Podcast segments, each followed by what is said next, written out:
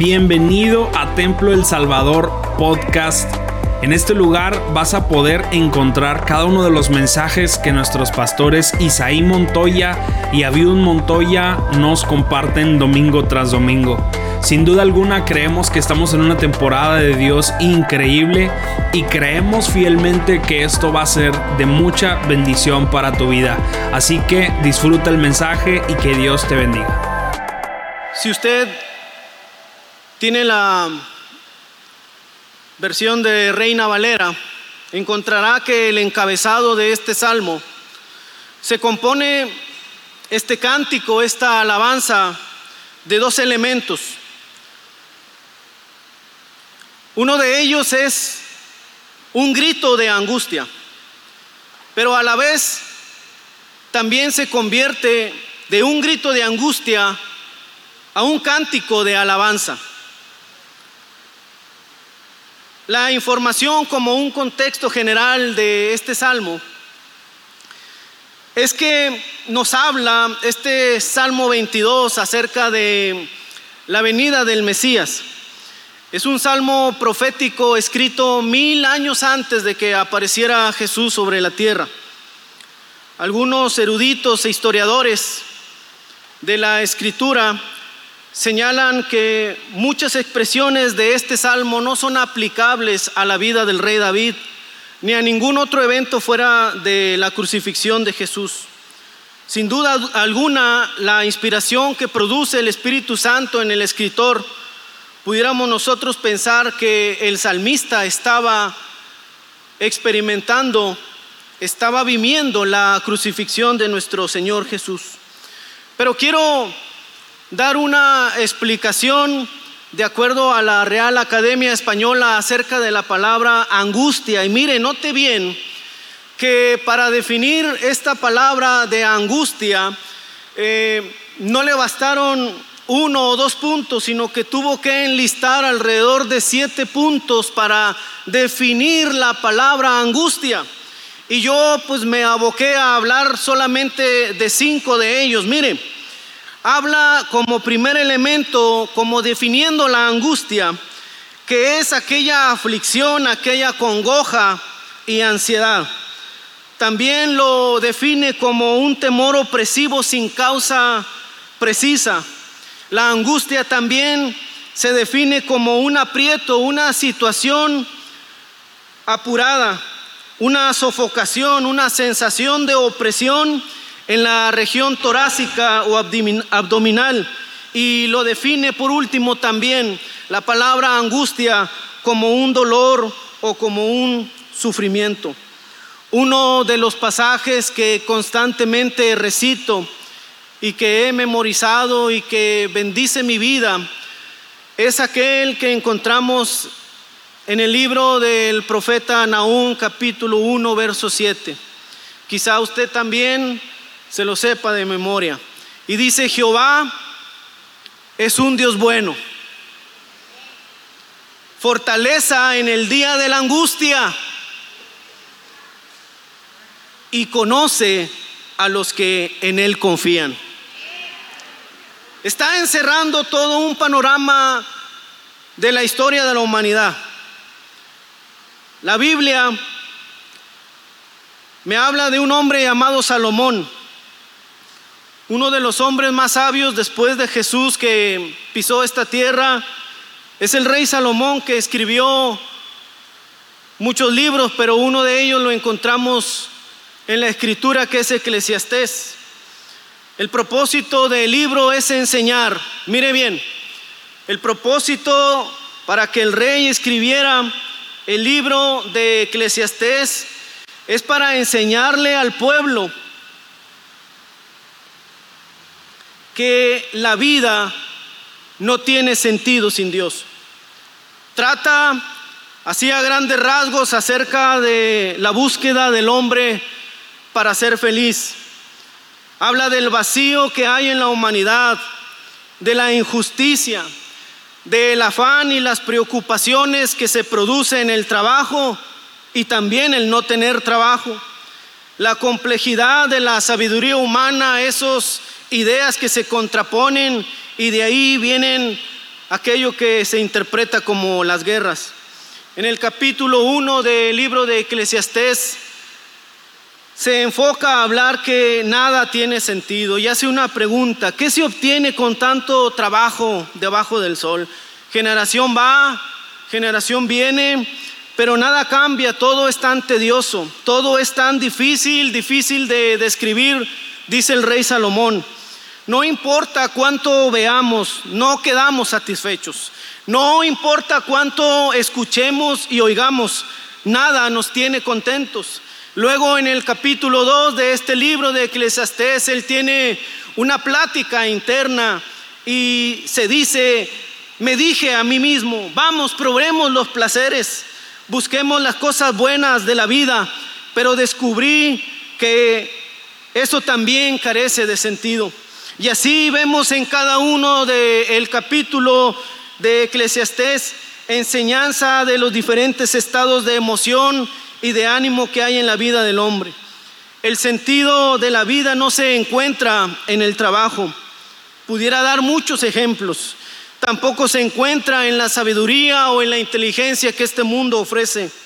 Hoy siguen muchos buscando sentido a la vida en los placeres. Solo basta que se dé una vuelta por el centro de la ciudad y encontrará a muchos que abundan buscando sentido a la vida en los placeres y ahí tampoco se encuentra. Otros muchos al no encontrar sentido a la vida piensan en la muerte, ignorando que se cierran los ojos en esta vida para abrirlos delante del Creador. Es así como termina este libro de Eclesiastés en el capítulo 12. El fin de todo el discurso es este. Teme a Dios y guarda sus mandamientos, porque esto es el todo del hombre, porque Dios traerá toda obra a juicio juntamente con toda obra encubierta, sea buena o sea mala. Hoy Dios nos ha permitido llegar hasta aquí, a este lugar, el lugar de su presencia, para escuchar la voz de Dios. Y mire, que encontramos una grande bendición estar en la casa de Dios, ¿no es cierto, hermano? Es algo tan hermoso que el mismo salmista escribe ahí en el Salmo 133, qué maravilloso y agradable es que los hermanos convivan en armonía. Es ahí donde el Señor ha pronunciado su bendición, incluso su vida eterna. Hoy Dios sigue hablando a su pueblo y por eso damos gracias a Dios, porque nos sigue hablando y nos hace saber que no importa cuán difícil momento puedas estar pasando, cuánto tiempo has buscado encontrarle sentido a la vida. Hoy la voz de Dios ha venido para decirle a usted y a mí que no estamos solos, que Él nos conoce mejor que nadie, que nos ama así como somos. Dice la escritura cuando Dios inspiró al profeta Jeremías, yo sé los planes que tengo para ustedes, dice el Señor. Son planes de lo bueno y no planes de lo malo, para darles un futuro y para darles una esperanza. Quizá nos consideremos buenos, quizá alguien nos hará considerarse malo o bueno también. Pero aquí lo más importante es que Dios nos considera como personas que necesitamos del amor de Dios. Dice la escritura ahí en la carta que escribe Pablo a Timoteo, porque esto es bueno y agradable delante de Dios nuestro Salvador, el cual quiere que todos los hombres sean salvos y vengan al conocimiento de la verdad. Ese amor de Dios es el que te llenará, quitará todo vacío, todo pesar, toda duda, para llenarte de su paz y de, su seguridad. Dice Job cuando estaba en la aflicción y luego de recuperar todas las bendiciones, le habla al pueblo y le dice, amístate ahora con tu Dios y por ello te vendrá bien y tendrás paz en todo lo que hagas. El grito de angustia que expresa el salmista David en este Salmo 22 es un grito de desespero. Muchos de nosotros a lo largo de nuestra vida hemos enfrentado algún proceso difícil, adverso, mencionaba nuestra hermana de la alabanza. No sé qué hubiese hecho si al momento de enfrentar esa crisis, ese dolor, esa adversidad, yo no hubiera tenido a mi Dios. Porque en el momento de la dificultad, usted y yo sabemos que la respuesta está en donde, hermano. Está en los cielos, ahí en donde habita nuestro Dios.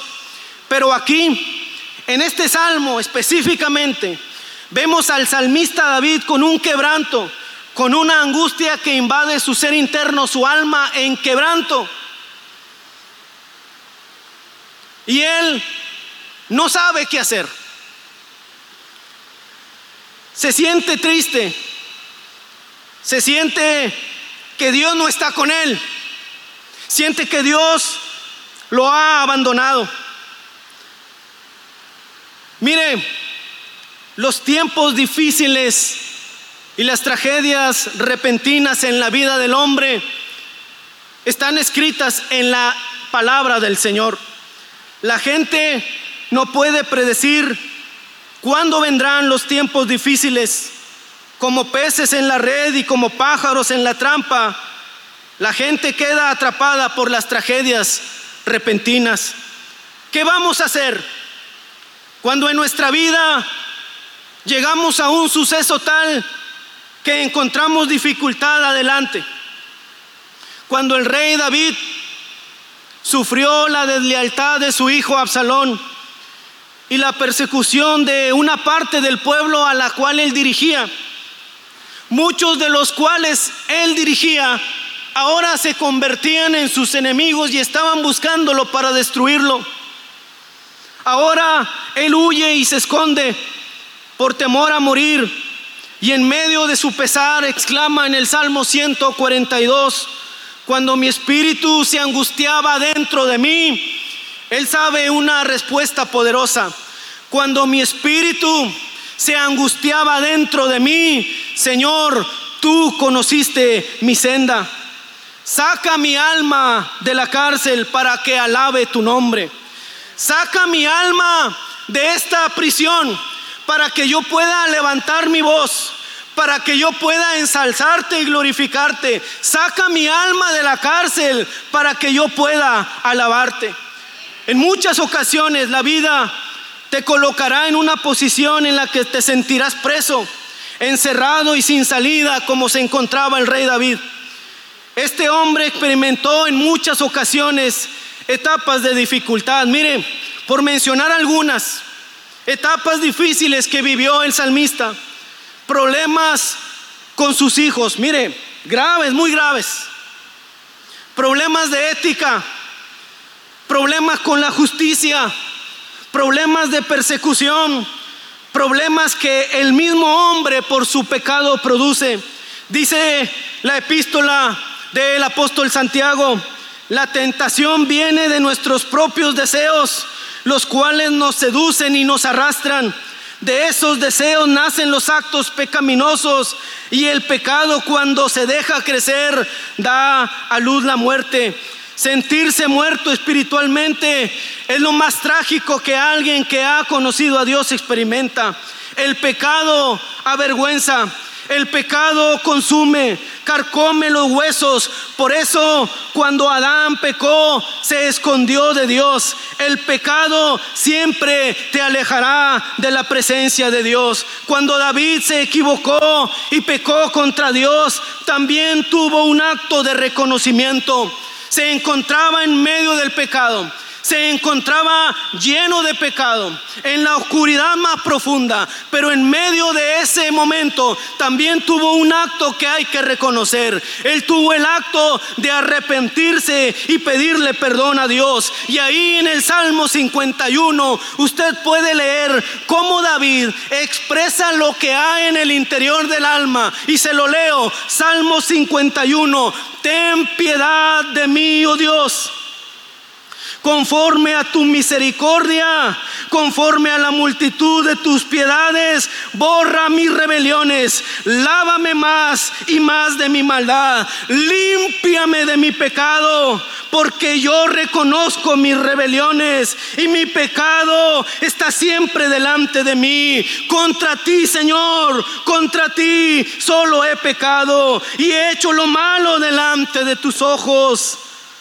Hazme oír nuevamente el gozo y la alegría. Cuando yo pueda escucharte nuevamente, Señor, se recrearán mis huesos que están abatidos. Esconde tu rostro de mis pecados, borra todas mis maldades. Y le dice al Señor, crea en mí, oh Dios, un corazón limpio y renueva un espíritu recto dentro de mí. No me eches de delante de ti y no quites de mí tu Santo Espíritu. Vuélveme el gozo de la salvación, porque cuando hemos conocido a Dios y por alguna circunstancia de la vida, llega el momento en que nos desviamos, hasta ahí en ese momento viene la presencia sublime, esa presencia poderosa que damos gracias a Dios por el Espíritu Santo, porque si no fuera por el Espíritu Santo que me ama, así como soy, con pecado, con errores, con maldad, yo no estuviera vivo, pero gracias damos al Dios creador que envió el Espíritu Santo para volvernos nuevamente al camino de la salvación. Haber conocido a Dios es lo mejor que puede pasarle al hombre. Porque aún y cuando queremos alejarnos y vivir en desenfreno, hasta allá, en el lugar más oscuro y sucio, la presencia de Dios nos buscará. ¿A dónde huiré de tu espíritu? ¿A dónde me esconderé de tu presencia? Si voy a la cumbre más alta, si busco las profundidades de la tierra, aún allí está tu presencia. Aunque me esconda de ti, tu presencia me persigue. Aunque me aleje de ti, la gloria del Señor estará buscándote para que vuelvas al camino poderoso del Señor.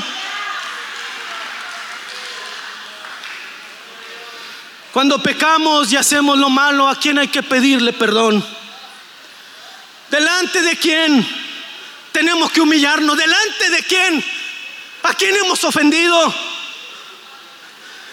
Dice la escritura, cuando el apóstol Juan escribe la carta, dice, hijitos míos,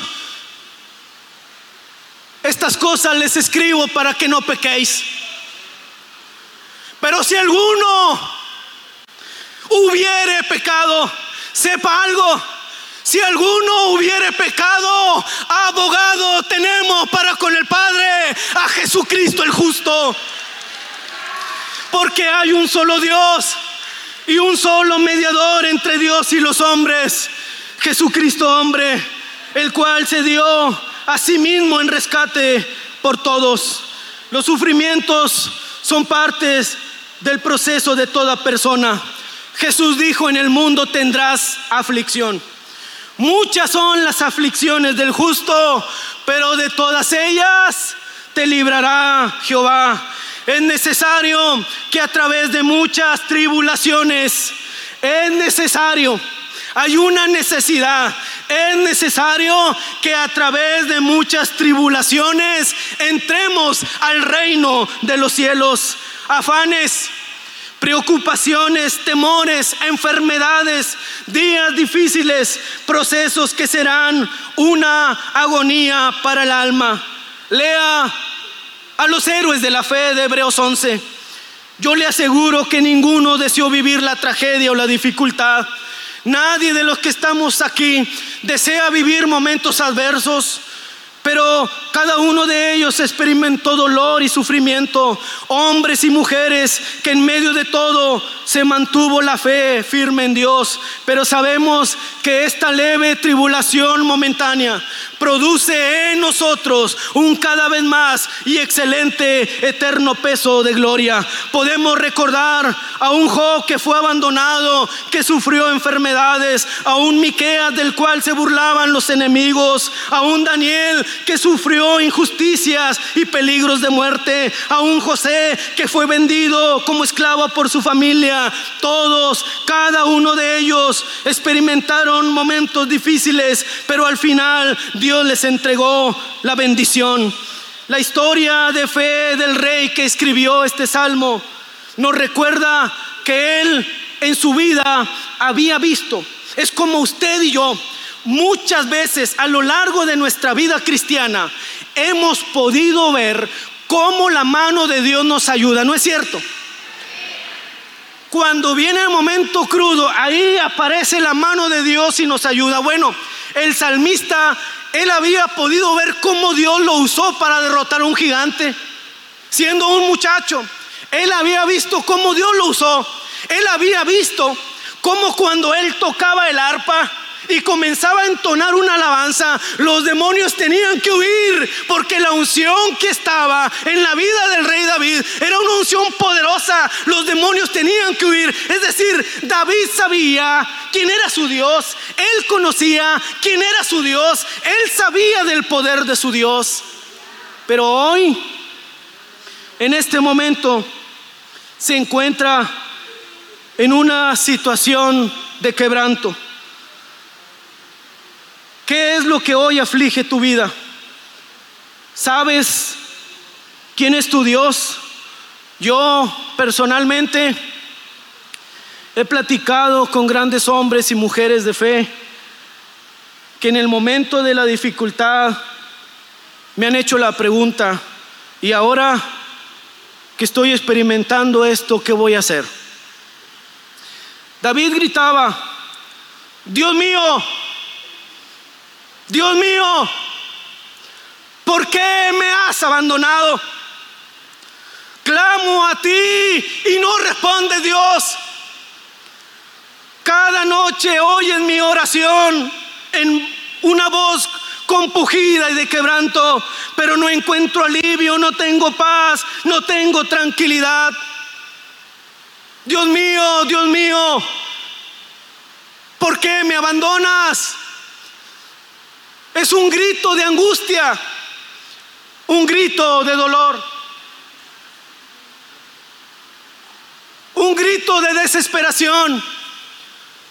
¿Cuántos de nosotros, aún sabiendo del poder de nuestro Dios, nos hemos encontrado en la situación de un grito de desesperación, de un grito de angustia porque no sabemos qué hacer ante la circunstancia que está frente a nosotros? Muchos de nosotros hemos sido un David diciéndole al Señor, Dios mío, ¿por qué me abandonas? Oro cada día y no me respondes. Muchos en alguna ocasión le hemos dicho al Señor, ¿por qué no estás aquí cuando yo clamo por tu ayuda?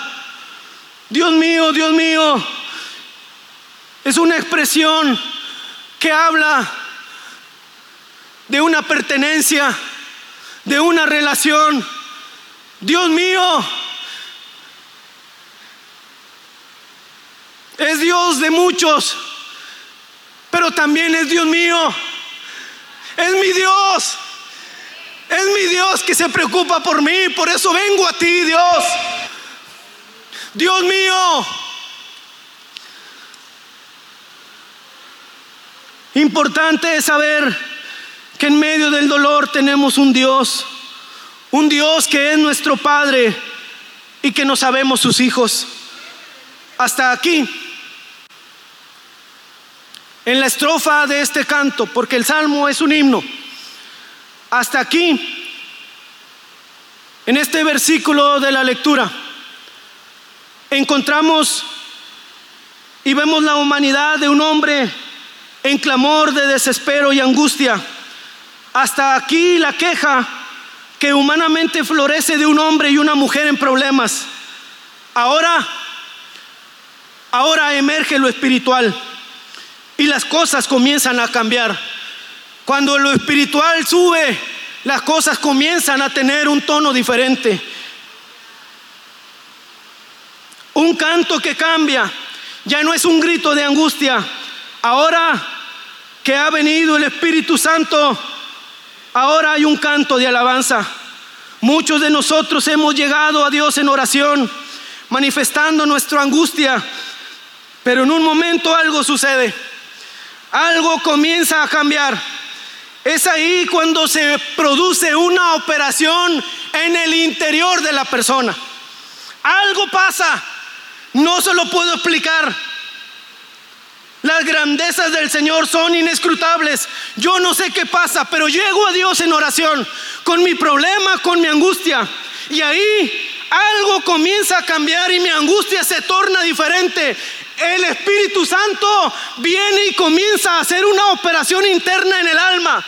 Y lo que era angustia ahora se convierte en alabanza, porque dice Romano que el Espíritu Santo da testimonio a nuestro espíritu. Es decir, el Espíritu Santo nos hace entender a nuestro espíritu de que somos hijos de Dios. Y cuando nos sabemos hijos de Dios, sabemos que no importa que venga nuestra vida, sabemos que uno más fuerte está de nuestro lado, sabemos que uno más fuerte que nuestros problemas está para ayudarnos. Y ahí emerge lo espiritual y nuestra humanidad se queda atrás. Y ahora ya no hay angustia, ahora solamente hay un canto de alabanza. Alabado sea tu nombre, glorificado sea tu nombre. La oración modelo que Jesús enseñaba a los discípulos comienza precisamente, alabado y glorificado sea tu nombre, porque cuando glorificamos al Señor, cosas poderosas suceden. Él habita en medio de las alabanzas de su pueblo. Cuando usted y yo alabamos, el que está enfermo por el poder de Dios comienza a recibir sanidad. Cuando usted y yo en la congregación de los justos comenzamos a alabar al Señor, no importando qué problema tengamos, sabemos que en medio de la alabanza la respuesta a nuestra necesidad vendrá para beneficio de su pueblo. La gloria de Dios nos abraza y no hay otra cosa en el corazón, sino alabanza y adoración. El apóstol Santiago escribe, ¿está alguno triste? ¿Sí se lo sabe? Haga oración. ¿Está alguno alegre? Mire, ¿está alguno triste así como David? Haga oración. Cuando esté en oración, se va a poner alegre, Mire, iniciamos tristes, ¿verdad? En ocasiones nos agarra la tristeza. Y llegamos a Dios en oración y en oración Dios cambia nuestro lamento en gozo. Y ahora ya estamos alegres. Y si estamos alegres, pues cante alabanzas. Alabe al Señor. Glorifique al Señor. Porque la grandeza del Señor es sobre todos nosotros. El himnólogo número 163 de nuestros himnarios de gloria, Él dice, en horas de angustia conmigo Él está. Y puedo escuchar su dulcísima voz que me habla y su paz inefable me da, la paz infinita de Dios. Con una convicción profunda, el salmista sigue cantando, tú habitas entre las alabanzas de tu pueblo. Pero mire, cierro con esto. No sé si estoy terminado temprano, pero bueno, deme cinco minutos. El rey David continúa cantando, en ti esperaron nuestros padres, esperaron y tú los libraste. Clamaron a ti y fueron librados, confiaron en ti y no fueron avergonzados. Muy seguramente David en su etapa de infancia pudo ver a su padre Isaí.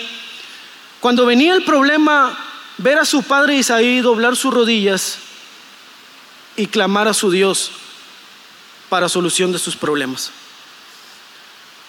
Luego más adelante, David se convierte en padre. Y su hijo, el rey Salomón, escribe en los Proverbios en el capítulo 4, dice, yo soy un rey y establezco leyes sobre este pueblo, pero yo también, aparte de rey, fui hijo de mi padre. Y él me enseñaba y me decía, qué importante es que usted enseñe, qué importante es que usted diga las grandes maravillas y milagros que el alto Dios ha hecho con ustedes. A veces mis hijas me dicen, oye papá, cuando predicas vas a volver a hablar de nosotras. Porque pues ellas saben que son un milagro del Señor.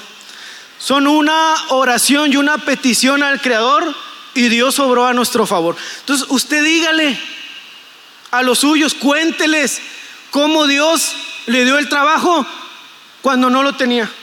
Cómo Dios resolvió la situación, quitó la enfermedad, cuénteles, dígales lo que Dios ha hecho con usted.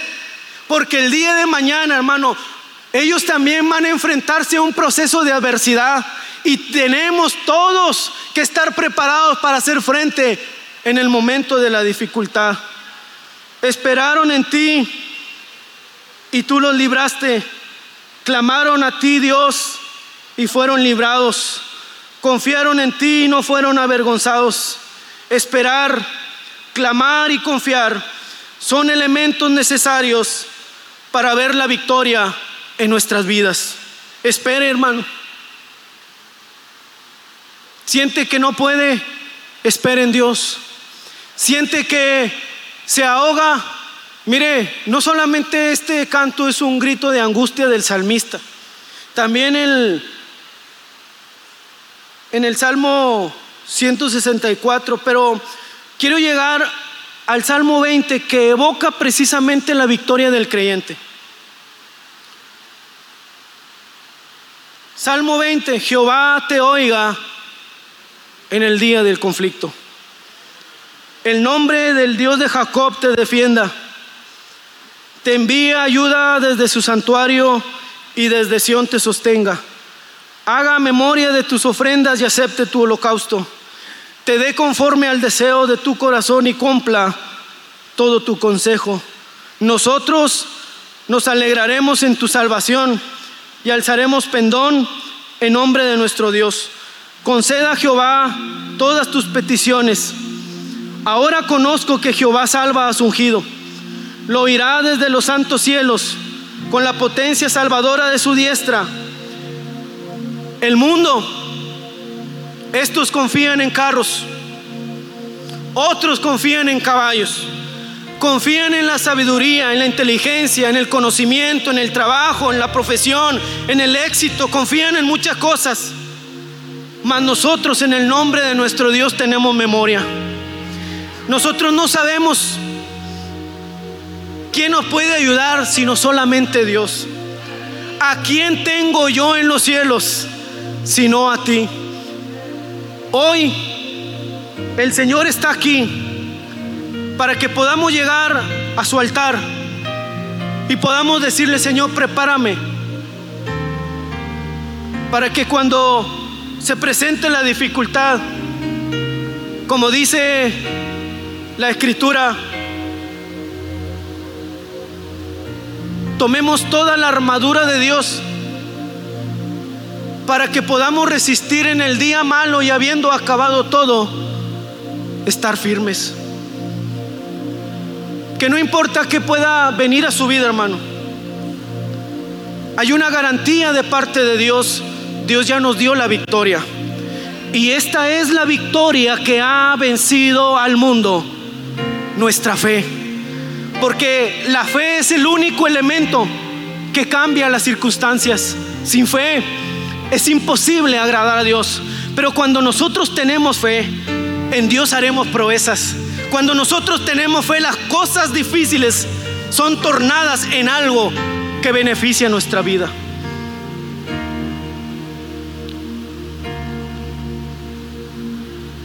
acompáñame y vengamos a humillarnos delante de Dios en este altar.